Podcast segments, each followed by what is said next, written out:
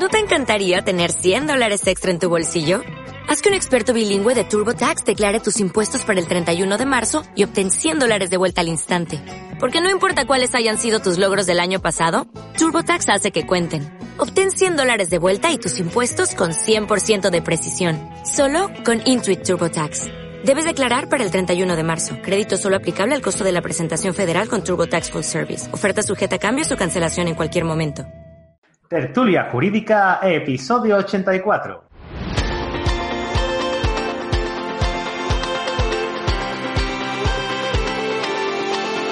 Hola, buenos días y bienvenidos a Tertulia Jurídica, el podcast donde profesionales del derecho se quitan la toga y comparten su visión sobre temas de actualidad. Hoy es viernes y como viernes tenemos un episodio muy pero que muy interesante con unos compañeros que, bueno, pues eh, me contactaron el otro día y me dijeron, oye Ángel, ¿por qué no hablamos un poquito de las habilidades que tienen que tener los futuros letrados? Y bueno, esto es súper interesante y súper importante que se tenga en cuenta. Y por un lado, voy a presentaros uno a uno. Mario Nupaver. Mario, muy buenos días. Buenas, Ángel. Muchas gracias por invitarme. Ah, bueno, no, no, gracias a ustedes por llamarme. Ah, bueno, claro. Y bueno, también tenemos a un conocido ya del programa que ha salido una vez únicamente, pero hemos grabado dos veces. Miguel Cano, muy buenos días. Buenos días, Ángel. Vamos, encantado de estar otra vez aquí. Ah, qué maravilla, eres, eres, fabuloso.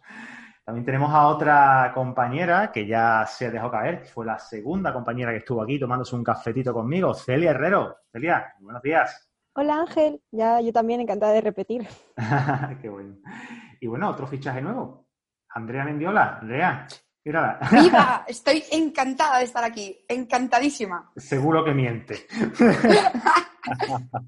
Vamos a dar todo hoy. Mira, que, mira que hemos intentado tú y yo hablar para tomar un café, ¿eh? Pero es que no me dices nada. Me dices así en el aire. Y a mí me tienes que decir fecha, lugar, hora. Y ya está. Y yo, yo voy. Si no tengo nada que hacer en mi vida, en general. El martes, el miércoles ya hablaré contigo para quedar para tomar un cafelito, ¿vale? Y hablar un poquito de todas las cosas que tú haces y todas las cosas que tú mueves, que no son pocas. Para solo pequeña que eres, no veo lo que mueve, ¿eh? Hace mucha ilusión que me digas esas cosas. Café o lo que quieras, ¿eh? Sí, no, no, yo tomo café solo, ya lo sabéis, yo no tomo cosas raras. Y bueno, algún que otro fin de semana sí me tomo algo, pero poquita cosa. bueno, familia. De carajillo, ¿no? Sí, tío, que es que nos vamos, vamos, vamos a empezar ya a grabar esto porque es que empezamos a, divagar y, al final verás tú cómo salen las cosas. Venimos a hablar de las habilidades, ¿no? Yo me gustaría, me gustaría entrar un poquito y quizás hablar sobre. Eh, yo distingo siempre habilidades duras de, las habilidades blandas. No sé qué, qué, opináis ustedes al respecto. Creo que en alguna ocasión lo he comentado en el podcast, eh, pero vamos, ¿sabéis la diferencia? Bueno, las habilidades duras son las habilidades que se necesita para la profesión. O sea, eh, vamos, si eres abogado penalista, pues lógicamente tienes que conocer el derecho penal, tienes que conocer, conocer el derecho procesal penal y, después, aparte, tienes que tener unas habilidades blandas que sean, pues, empatizar de una manera con los clientes para poder captarlos, eh, habilidades de venta, comunicación, ese tipo de cosas que no van de la mano de la profesión de un buen jurista, pero sí que hacen un genial jurista. Me encanta. Gracias por explicar la diferencia. Ha sido muy interesante. me mola, me mola.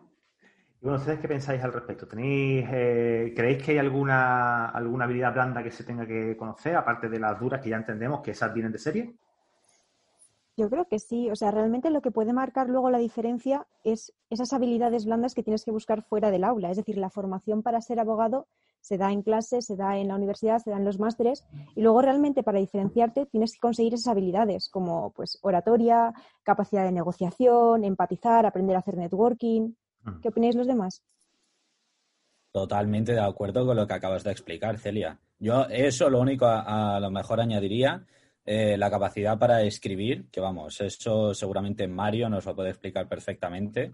Mario escribe mucho. ¿eh? la, verdad es que estoy, estoy de acuerdo con, con vosotros, pues son cosas que, y, de hecho no estoy de acuerdo en que, en que como abogados nos formemos en, entre aulas, pero creo sinceramente que muchas veces llegamos a, los despachos y llegamos a, digamos, a los puntos más, más eh, mm, a los puntos posteriores del, del inicio de la, de la carrera como juristas y yo sigo viendo gente que corta sujeto y predicado con una coma y son gente a la que le conozco, digamos, su ejercicio y digo, esta persona sabe pero le fallan, le fallan estos puntos y párrafos, digamos, de una frase y gerundios entre, entre no sé, son, son cuestiones que si nos paramos a leer dos veces el mismo texto, pues eh, igual le damos una vuelta y mm, al final, cuando tú escribes algo, eh, y todos vamos a escribir si nos dedicamos al derecho, por supuesto, eh, no, todos hablarán, porque yo creo que, se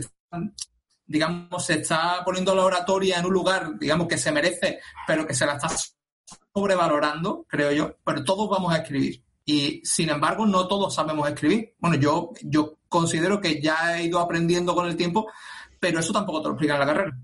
Me sumo con, ah, me sumo, porque siempre me voy a sumar a la opinión de Mario, porque soy una fangirl de todo lo que hace y lo sabe. Pero me voy a permitir la licencia de hablar un poco de filosofía y voy a decir que es verdad que la estética, ¿no? De, dentro del contenido es importante, como eh, aquella coma que separa sujeto y predicado que no debería existir, pero creo que tenemos que tener en cuenta que el lenguaje tiene un objetivo sea hablado, sea escrito, que es la comunicación, es decir, hacer entender nuestras ideas de alguna forma. Entonces, a veces quizá es más también cómo expresamos aquella idea o cómo la hacemos llegar o si estamos eh, utilizando la, para mí, digamos, el canal correcto o las formas correctas. Voy a mm. poner un ejemplo de un compañero, porque, bueno, una compañera, de hecho, porque aquí vamos a sumar paridad. ¿eh? Te voy a sumar a la tertulia más paridad, estamos Celia, estamos yo, y ahora te voy a sumar a Verónica Pedrón, pero te digo una cosa, Andrea, las tertulias de tertulia jurídica participan más chicas que chicos, ¿eh? Ah, sí, ostras, pues en porcentaje, en porcentaje superior. Y no sé por qué, la verdad, pero es verdad que se suman más chicas que chicos, así que continúa. Me encanta que así sea. Y entonces voy a sumar a, Verónica porque es la cofundadora de Definitivas y es bastante conocida por Bonafide Lawyers en Instagram y tal. Y ella tuvo como una iniciativa de hacer los contratos que iban destinados a influencers y a gente del sector no jurídico pues con emojis, con eh, facilidad de lenguaje y muy, muy visuales y muy explicativos.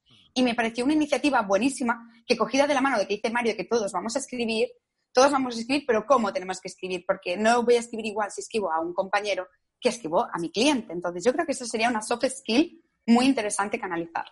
Claro, pero es justo la capacidad de adaptación. O sea, yo creo que eso también forma parte de una de las soft skills que hay que tener, el saber cómo dirigirte en cada momento. Y el hecho de saber dirigirte a una persona que a lo mejor no tiene esos conocimientos técnicos con emojis, le estás facilitando la comprensión y tú estás demostrando ser pues un mejor profesional.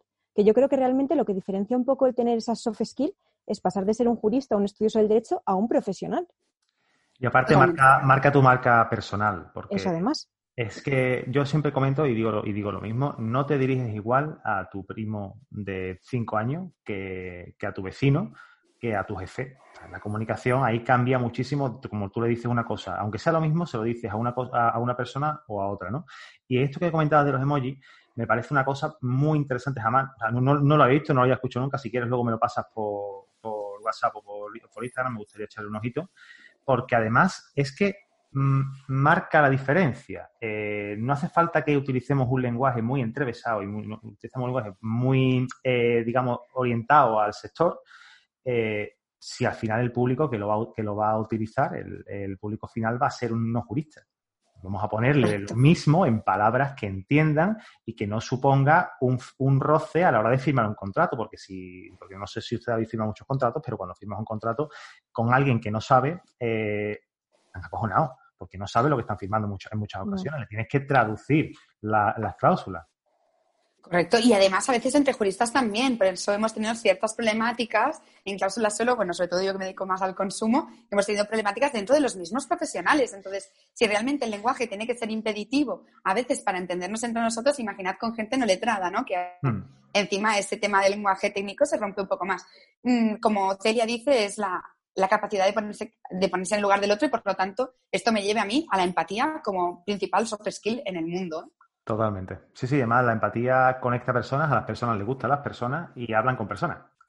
Correcto, todos somos personas, ¿no? Y no, no, pero te lo digo, por ejemplo, el otro día me llegó un mensaje de una chica, una compañera de abogada de Sevilla, y me dijo, me se dirigía a mí desde el perfil de tertulia jurídica. Ángel, yo no suelo interactuar con perfiles profesionales. Digo, bueno, pero da igual que sea eh, seis dedos y asociado o que sea Ángel seis dedos como perfil, ¿no? Eh, da igual. Al final la persona que está detrás es una persona. No tenemos que hacer esa, esa, diferenciación. vamos a dirigirnos de persona, de persona a persona. Y una cosa que, que, has comentado antes, Mario, que me ha parecido muy interesante, y, es que es verdad que ya me, he leído en este rato, me he leído un par de, artículos de los, que, de los que ha subido a Criminal Fact, es eh, los tochos que tú haces, me parecen fantásticos, ¿vale? Son, son buen, buen, buen texto, buen temario, pero utilizas muchísimos párrafos. Eh, que, que, que, está bien hecho porque está dirigido a juristas y a personas que son de ese sector, ¿vale? Entonces, en este caso sí, está, sí están bien. Pero yo, por ejemplo, utilizo en las páginas web, cuando hago redacciones, has comentado antes algo de una línea y punto. Yo eso sí lo utilizo mucho porque airea el texto. Y la persona que está detrás, al no estar acostumbrada tanto a leer, sino a escanear el texto, cuando llega a esa línea se relaja y luego vuelve otra vez y se carga cuatro, un, párrafo de cuatro líneas.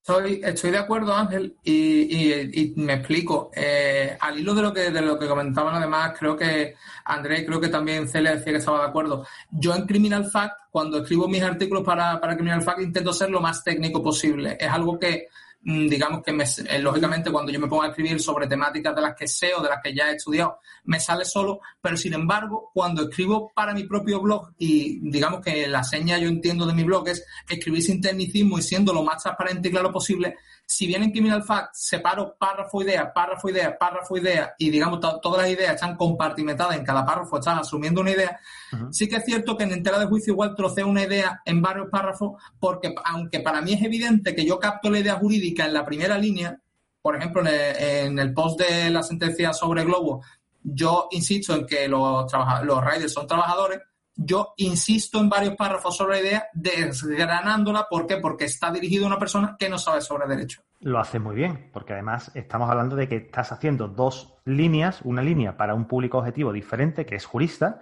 que tiene que tener unos tecnicismos y tienes que tener una, una, forma de redacción dirigida a ese público y otra muy diferente dirigida a un público final que desconoce del sector y que necesitas que se lo pegues más mascado y, y eso es una herramienta, eso es un trabajo extra aunque parezca que no, es un no es que hablan más sencillo, sí, sí, pero es que es un trabajo extra porque yo tengo que hablar así, porque es lo que estoy haciendo todos los días, para mí esto es lo normal, lo que tú haces en Criminal Que es muy interesante esto de la, de, la soft y la hard skill. ¿Tenéis alguna cosita más así interesante que podamos, que podamos comentar? Yo creo que tú ibas a, comentarnos algo, algo, ¿no, Miguel? Y bueno, aparte de todo lo que estamos comentando, que me parece fantástico, Mario, cada vez que escribes tanto en tu propio blog como en Criminal Fact, es que vamos, yo creo que la gente de este país debería de leerte solo para adquirir esa actitud y esa aptitud eh, para el contenido jurídico todos los días y para que la propia gente se anime a escribir. O sea, yo creo, eh, por ejemplo, cuando te empecé a leer ahora año y medio por ahí, cuando también empecé a contactar contigo, eh, has inspirado a mucha gente a escribir. yo, por ejemplo, hacía muchísimo tiempo que no, que no podía, o sea, que no tenía el tiempo para escribir. Cuando empecé a, leerte, me animaste mucho a escribir. Y luego contacté, contacté contigo y me dijiste, aquí, por ejemplo, en, tela de juicio, eh, ideas básicas, vamos a hacerlo así. Vamos, eh, siempre las pinceladas en otros sitios, pues nos has hecho adquirir esa actitud, esa aptitud y nos has eh, hecho que tengamos esa experiencia para escribir en otros sitios. Por lo que vamos, eh, eh, es siempre eso, actitud, aptitud y experiencia para animar a otra gente hmm. a hacer este tipo de cosas. Yo insisto en que os agradezco los halagos y os los agradeceré siempre. Y a Andrea, antes que decía que era mi fangirl, pero mi blog y mis artículos no son para tanto y, os lo agradezco además y no es falsa modestia, sino que lo creo de verdad. Tengo a veces ese síndrome del impostor que se le llama y os lo agradezco, pero hasta ahí. Todo el mundo lo tiene, no te, no, te sientas mal. ¿eh? Queríamos hablar también sobre la participación en foros eh, tipo, tipo abogacía institucional, eh, eh, estudiantes, foros de estudiantes, no sé. yo creo que tú tienes ahí un montón de, de manos, ¿no, ¿no Miguel? Ah, un poco. Tú vienes, de, tú vienes de Conede, no te digo nada. algo, algo. Ah, yo un poco. Después de ya tres años y medio largos en la representación estudiantil, creo que puedo decir ahora mismo que quiero animar a, la nueva generación de estudiantes a que nos ayude en los próximos años a poder trabajar por los más de 120.000 estudiantes de Derecho. Y lo que hay que hacer es lo siguiente, hay que trabajar por ellos. Así que eh, a todos los que estéis escuchando, pues eh, intentar contactar o con nosotros o con quien estiméis, por ejemplo, en vuestras universidades, con los delegados, para poder trabajar por, ellos y por vosotros mismos. No es simplemente, uy, ¿qué estoy estudiando en la carrera? ¿Me gusta o no me gusta? O un profesor, una profesora sí o no, sino la, manera, la forma y el, contenido. Si vosotros mismos, por ejemplo, eh, yo recomendaría eh, trabajar por los estudiantes, e ir a congresos, hacer actividades, te está ayudando a abrirte en el mercado profesional, eh, a que te conozca muchísima gente. Eh, eso es por lo que también estamos nosotros aquí, muchos. La representación estudiantil ha hecho que conozca, por ejemplo, a Celia, que conozca a Andrea, que te conozca a ti. Yo creo que eh, es fantástico el poder expresarte de la manera que tú quieres y que además la, gente te conozca por eso, que ya tienes esas habilidades, esa, ese toque de relaciones públicas que además te sirve realmente bien en el currículum. Vamos, eh, y esto lo hacemos por, por, el amor al arte, como dijimos. Esto nos cuesta dinero. Sí, pero lo hacemos para, el que, con una sonrisa. Para el que no lo sepa, eh, nos tomamos un cafelillo y fue el, el, capítulo 44 de este podcast, así que si os vais para atrás como, como 40 episodios, más o menos, lo, escucharéis, pero vamos, igual de actual porque lo grabamos prácticamente antes del verano, si mal no recuerdo, en junio, por ahí más o menos. Por ahí, por ahí. Hmm. Y vamos, a partir de ahí, eh, además, pues eh, los torneos de debate, que ahora hablará Celia, o los, los Modcourt, eh, los torneos de simulación de juicios que están tan en boca de todos en este país ahora mismo. puedes, por ejemplo, el MUD el MUD de Uría, el MUD de, Baker McKenzie, el de, de Allen Anovery, por ejemplo, o por ejemplo el, el YESUP International, aquí las divisiones españolas son fantásticas. Eh, para, que podáis trabajar tanto la parte escrita como la parte oral. Eh, muchos mm. estudiantes siempre nos dicen, oye, eh, ¿podéis hacer alguna actividad o algo? Es que no sabemos preparar una demanda o preparar un caso, o no sabemos hablar ante un tribunal. Perfectamente se puede montar, pero rogamos también que se apunten a este tipo de actividades para que adquieran esa experiencia que no solo la tengan que aprender en el máster de acceso a la abogacía, en las prácticas, o ya directamente cuando estás ejerciendo, si no, esto te viene muy bien desde los inicios de la carrera.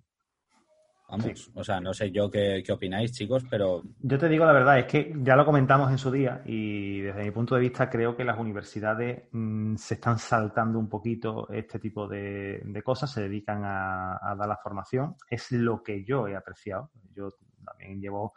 Eh, eh, tampoco hace tanto que terminé de estudiar, porque acabé el máster relativamente hace, hace menos de un año y, sí es verdad que os digo que, desde la facultad es que no se da esta publicidad. No sé, de las que yo he estado, ¿eh? También, Andrea, te veo que, tienes ganas de hablar, larga. Es que me estaba sintiendo súper identificada con las palabras de Miguel. O sea, es básicamente el corazón de, de, la opinión de jóvenes juristas, entidad de la cual soy cofundadora. Y también, y eso inicia gracias al debate que Celia nos contará, pero yo también fui una debatiente durante muchos años y de hecho, mi socio, Héctor Cuenca, de Jóvenes Juristas, también era debatiente y nos conocimos allí, empezamos a debatir y nos dimos cuenta que debatiendo nos salvábamos. ¿Qué quiero decir con esto? Quiero decir que en, ahora estoy estudiando otra carrera, que es antropología, y nos preguntaron cuáles eran nuestros problemas que habíamos tenido con la educación reglada. Y me hicieron hacer ese trabajo. Y total, que el otro día lo redacté y me di cuenta que algo que me salvó fue el debate. Quiero decir, cuando estaba en la universidad y estaba en la UAB, o sea, una universidad muy progresista en ese sentido y que tenemos profes muy valientes y que dicen cosas políticamente incorrectas incluso, aún así notaba que a los alumnos nunca se les preguntaba qué opinaban. ¿No se habéis fijado que casi nunca os preguntan vuestra opinión como alumno? Es decir, sucede la sentencia de Globo, ¿no? Como ha comentado Mario de una forma muy interesante. Vale, sucede Globo. El profesor te cuenta por qué sucede Globo. ¿Es un falso autónomo? ¿Es un de qué es? Cuando acaba su explicación técnica, no hay un. ¿Y vosotros qué opináis? ¿Qué, os merece vuestra opinión como futuros juristas o juristas ya, em, que ya lo sois? Pues esa falta de pregunta, esa falta de mm. el porqué de las cosas, me llevó a entrar en debate y estar como cuatro años haciendo debate, porque la alergué mucho. Y me di cuenta que con el debate no solo aprendía la parte oral y la parte escrita con los MUTs, que tiene toda razón Miguel, porque se aprende, yo estuve en la Corte Penal Internacional, sino que además aprendí a que el, derecho podía ser debatible, es decir, hablable. Habían cuestiones que podían ser de relevancia y otras que no, que tu opinión valía y que si estudiabas lo suficiente o leías suficientemente algo sobre el tema concreto de lo que iba al debate, aprendías muchísimo y eras capaz de desgranar la ley y ver los fallos de la misma o lo maravillosa que era. A veces te encontrabas con las dos circunstancias. Así que mm, pongo, las palabras de Miguel son, creo, justo lo que pienso. Una del debate de los mods como necesidad imperativa para cualquier jurista y la siguiente parte en que en jóvenes juristas formamos para hacer demandas, formamos para hablar en público y formamos para este tipo de cuestiones que la carrera, en mi caso también, yo no, no sé cómo fueron los vuestros, pero ya veo que al menos tenemos otro más que no fue así, eh, no se daba en la carrera para nada. De hecho, en mi universidad había una sala de simulación de juicios, es decir, era como una sala de, de, verdad, una sala judicial con las camaritas, todo bien. Nunca se llegó a utilizar en mis cinco años, ¿no? No, sé, bueno, con el máster y tal. Vale, durante muchos años la estudio. o sea, nunca la vi, nunca la pisé, nunca nada. Entonces, ostras, teniendo esta sala, ¿por qué no hacerle Porque uso? la uso, totalmente. Correcto. Y le mando un abrazote a mi amigo Héctor Cuenca, de aquí. ¿Y, y tu socio? mi socio de toda la vida, mi mejor amigo ya. Qué bueno. Es buen chaval. Eh, bueno, pues hemos visto, hemos hablado de asociación juvenil, hemos hablado de debate, hemos hablado también de la soft y las hard skills. ¿Creéis que los estudiantes, o en este caso los que se inician, requieren de otro tipo de habilidades? Ya, no sé, eh, Celia creo que sabía bastante de, sobre las, eh, el acceso a grandes despachos, a grandes firmas. a lo mejor, Celia, ¿tú nos puedes dar alguna a ver, yo soy siempre, yo soy defensor de, del despacho unipersonal o del despacho de montar tu negocio por tu propia cuenta, ¿vale? Siempre. Pero es verdad que todo el mundo no tiene esta, no, es así. Necesita a lo mejor trabajar para otra, bajo, la, bajo el paraguas de una, de una firma o de otro despacho, ¿no? Todo el mundo no tiene esta actitud emprendedora. Eh, Celia, ¿tienes algo que comentarnos al respecto? A ver, bueno, yo creo que... Es que muy callada, ¿eh? Es que no ha hablado. es que estaban dando opiniones muy interesantes, pero no, la verdad es que tengo algo que decir respecto a lo que estábamos comentando y también asociado a eso. Para empezar, yo creo que Derecho es una carrera lo suficientemente amplia y rica como para tener mil, mil opciones. Es decir, cada uno es de una forma diferente y tiene un perfil que tiende eh, a tener una forma de ser que a lo mejor es más emprendedora, como bien comentabas, y prefiere mm. iniciar proyectos por su cuenta, quiere trabajar en un despacho más pequeño, prefiere una empresa, prefiere un despacho grande. Luego, las oposiciones, es decir, tenemos un amplio abanico de posibilidades. A ver, en mi caso concreto, eh, yo sí que he estado más eh, haciendo prácticas y tal con temas de grandes firmas, y para eso yo creo que es muy necesario el tema de la soft skill. Y es que nos estábamos dando cuenta de que un poco las deficiencias que hay del sistema educativo hacen que la gente para conseguir esas soft skills y para ser buenos profesionales, ante todo tengan que ser pues proactivos e inconformistas. Es decir, la de oportunidades que se pierden, becas que quedan desiertas, cosas de, las que no te enteras. O sea, por ejemplo, en mi universidad ha llegado a pasar que conferencias súper interesantes que venían abogados hayan quedado prácticamente desiertas y no se hayan vuelto a repetir por falta de aforo pero no porque la gente no estuviera interesada, sino porque no nos enterábamos. Entonces, yo creo que sobre todo hay que ser proactivo, tener los ojos muy abiertos, buscar esas oportunidades y explotarlas. Y realmente es eso, pues para entrar en grandes despachos, pues muchísimo inglés y luego complementarlo con ese tipo de habilidades. Pues yo fundé el club de debate de la Universidad de Alicante con los compañeros y bueno, a ver, pues se aprende un montonazo de oratoria, pero también esa faceta emprendedora de empezar a decir un proyecto, o sea, te hace muy proactivo, te hace muy inquieto y tal, y yo son cosas que creo que hay que intentar vivir e intentar, es decir, si tú te interesa, yo que sé, las clínicas jurídicas y en tu universidad no hay, proponlo. O sea, me refiero, la gente tiene ganas de, de, montar cosas, pero a veces a alguien no se le ha ocurrido la idea y con proponerle encontrar gente con la que trabajar y tal, yo creo que se pueden sacar proyectos muy interesantes. Totalmente, sí. Y además yo creo que eso incluso de cara al currículum vacío, ¿no? El miedo al bar vacío que, que, se llama. Me ha llegado alguna persona que me ha dicho, ya Ángel, ¿qué pongo mi currículum? Mira, pues, mm, ¿qué has hecho? Mira, pues yo es que no he trabajado nunca en nada. Bueno, pero algo habrás hecho. No hace falta. Es que cuando llegamos a esto, a esto de la experiencia laboral, no significa eh, eh, me han dado de alta cuatro horas en un bar durante tres meses de verano. Eso no. Estamos hablando de que, oye, que has montado, lo que tú has dicho, un club de debate. Claro. Eh, fuiste promotor de una asociación, estuviste trabajando eh, como voluntario en algún sitio, hiciste, ¿qué hiciste? has, hecho algo que sea reseñable como para ponerlo aquí, ese tipo de cosas, ya antes de empezar a trabajar, antes de empezar a buscar curro, ya te están llenando el bar, ya te están llenando el currículum. Y eso a ver, que es interesante que comentáselo a los que están terminando, porque seguro, seguro que si indagan un poquito, llegan a, algo que han hecho reseñable para poner en ese currículum. Eso es, o sea, vamos a ver, terminamos la carrera, no hay casi margen, es decir, los despachos no esperan que tengamos un currículum de siete páginas, publicaciones, varios libros, me refiero, son conscientes de que hemos estado estudiando, Hmm. pero sí que la, la asistencia a ciclos formativos y además actividades que te gustan, o sea, para mí el debate era un hobby, pero también me ha servido para el currículum, es eso, Claro. indagando se sacan cosas. Es algo fuera de lo reglado. O sea, tú, te, es. tú- tú- tú te- tú has- te has mantenido en la línea de lo que tenías que hacer según la, el, el Ministerio de Educación. Sí. Bueno, pero tú qué has hecho? Yo aparte he hecho eso. O sea, pues ya me estás demostrando que tienes ganas de, que, que- que- que tú eres una persona que sabe sacar las castañas del fuego, que tienes habilidades que otros no tienen. O otros no han sabido vender, que quizás la tienen, pero no la han sabido vender en el currículum, porque el currículum es venta. También tenemos que saber que la venta es muy importante en este sector. Sin venta no hay cliente y sin cliente no hay casos. No, no, eso es lo, es lo de la marca personal que estabas comentando, Hmm. hay que construirla desde primero de carrera. Mm. Totalmente. Me está encantando el, el podcast de hoy, ¿eh? Es un podcast de viernes muy, muy bueno, ¿eh? Discúlpame que, me gustaría, me gustaría Yo, oh, añadir va- me, va- me vas a perdonar, Sí. pero aquí nos pisamos, así que es que si os Vale, queréis yo- que estáis, no hay soy- ningún problema, ¿eh? Yo es que, yo es que calzo un 46, como me ponga a pisar, igual no, no el- el- el podcast.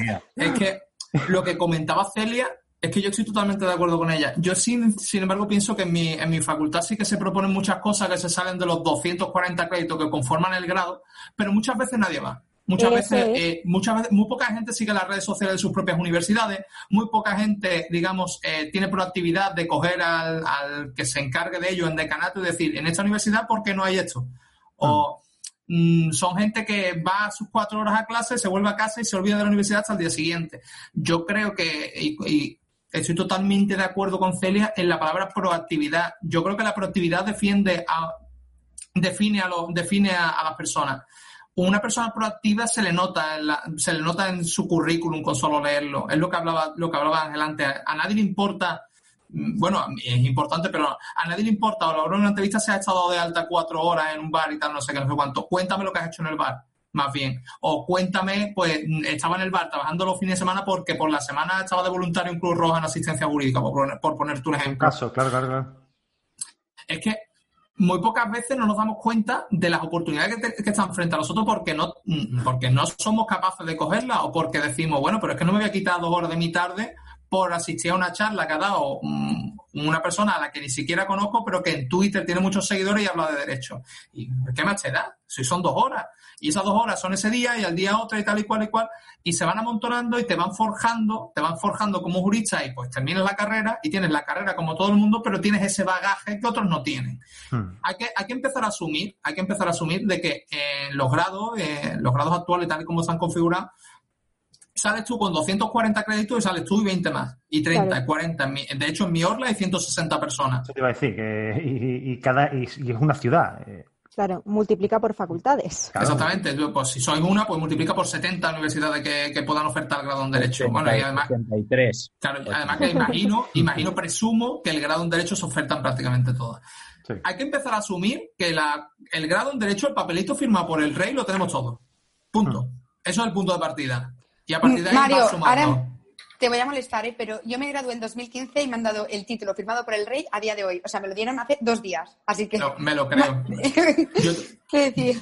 Ha llovido, ¿vale? Me saqué, me saqué la carrera antes que darme el título. Ha sido muy gracioso. Prosigue, prosigue. nada, me, me lo, me lo creo, vaya. Yo, de hecho, lo fui a recoger hace un par de años. eh, yo creo que, mm, de hecho, lo firma, lo firma Felipe. Con eso digo todo. Empecé con el, con el antiguo. Es que el, gra- el grado, el en Derecho, yo insisto en que el grado en Derecho es el punto de partida. Y los cursos, los MOOC, los clubes de debate, prácticamente en todas las universidades hay ya clubes de debate y en las que no lo hay, hay alumnos que se están impulsando y lo están forjando. Yo, por ejemplo, formaba parte, ya como alumno de tesis, pues colaboro lo que puedo, lo que me dejan en, el club de debate. Y, y fui, de hecho, que lo comentaba Andrea, yo fui también a la Corte, a la Corte Penal Internacional el año, el año pasado. Y es que hay MOOCs de todo. Si te gusta el derecho administrativo, te prometo que hay un MOOC de derecho administrativo. Búscalo, encuentra tres colgados más que se quieran ir contigo y te aseguro que la universidad lo único que, pon- que lo último que van a poner son pegas para un- que un equipo suyo defienda su nombre literalmente lo último. Y muchos Sí, de, no. muchos de grandes despachos y, de organizaciones sin ánimo de lucro que lo único que quieren es difundir de las tareas de, de- de- de grandes despachos, de, de organizaciones internacionales y que se nutren de alumnos para ello. Y eh, vas a ese sitio y conoces a un montón de gente y aprendes a escribir porque tienes que escribir un texto y aprendes a hablar porque tienes que defender un texto. Hmm. Y eso en la universidad no se hace. Y aparte has comentado una cosa muy, muy interesante, Mario, y es que cuando vas a ese primer eh, conferencia de esas dos horas que vas a perder, que tú dices que vas a perder, yo la llamo que vas a invertir, no sabes, no sabes con quién te vas a encontrar, no sabes con quién te vas a cruzar, no sabes con quién vas a hablar. Esa persona puedes, puede ayudarte o tú puedes ayudarla dentro de un tiempo a, a lo que sea. O sea, incluso puede ser tu entrada a un puesto de trabajo. Esa persona puede adquirir un, un puesto de responsabilidad en algún lugar y, puede ser que te ayude a ti a pasar un filtro. Entonces, mm, yo siempre voy a defender a ultranza eh, las relaciones personales, porque las relaciones personales las hagas, las tienes que hacer siempre, en todos lados, porque nunca sabes para cuándo vas a necesitar a alguien y cuándo alguien te va a necesitar a ti, que es más importante todavía. Siempre dar, dar, dar antes de recibir y antes de pedir. Ahí yo lo dejo la ahí. magia del networking. Es que Me es la encanta magia del el- networking. Me encanta el networking, Celia. No, no, a mí también. O sea, a mí también. Que si no invertimos nosotros mismos en nuestra marca, nadie lo va a hacer. O sea, en nuestra marca, si no la forjamos todos los días, claro. vamos, eh, totalmente oxidada al cabo de, de una semana. O sea, si la gente se cree que ahora mismo todos los juristas hemos estado en verano de vacaciones, yo creo que ninguno de nosotros habrá estado más de una semana, así por decirlo, o incluso dos días. Vamos, eh, yo que este verano est- habré estado como menos de dos días seguidos eh, descansando, eh, bueno, descansando, estudiando, porque vamos, ahora mismo estamos a to- todos a tope. Sí, sí. Yo estoy ahora mismo con, con los dos másteres, vamos, imp- que no tengo tiempo ya casi ni para dormir. O sea, vosotros también lo estáis diciendo. Mm. Estamos todos, que si con las prácticas, que si un trabajo, que si otro, que si me están llamando para esta conferencia, que si tal. Eh, si no, no nos recortamos tiempo ahora mismo y le dedicamos de verdad, eh, con voluntad, con ganas, este tipo de cosas, el día de mañana no nos lo va a agradecer. Mm. Y otra cosa que yo creo también, que eso es muy interesante lo que comentas, Miguel, y, y otra cosa de las que me gustaría hacer, y es que lo has comentado porque me ha venido, eh, me ha venido directamente Andrea a la cabeza cuando lo has dicho.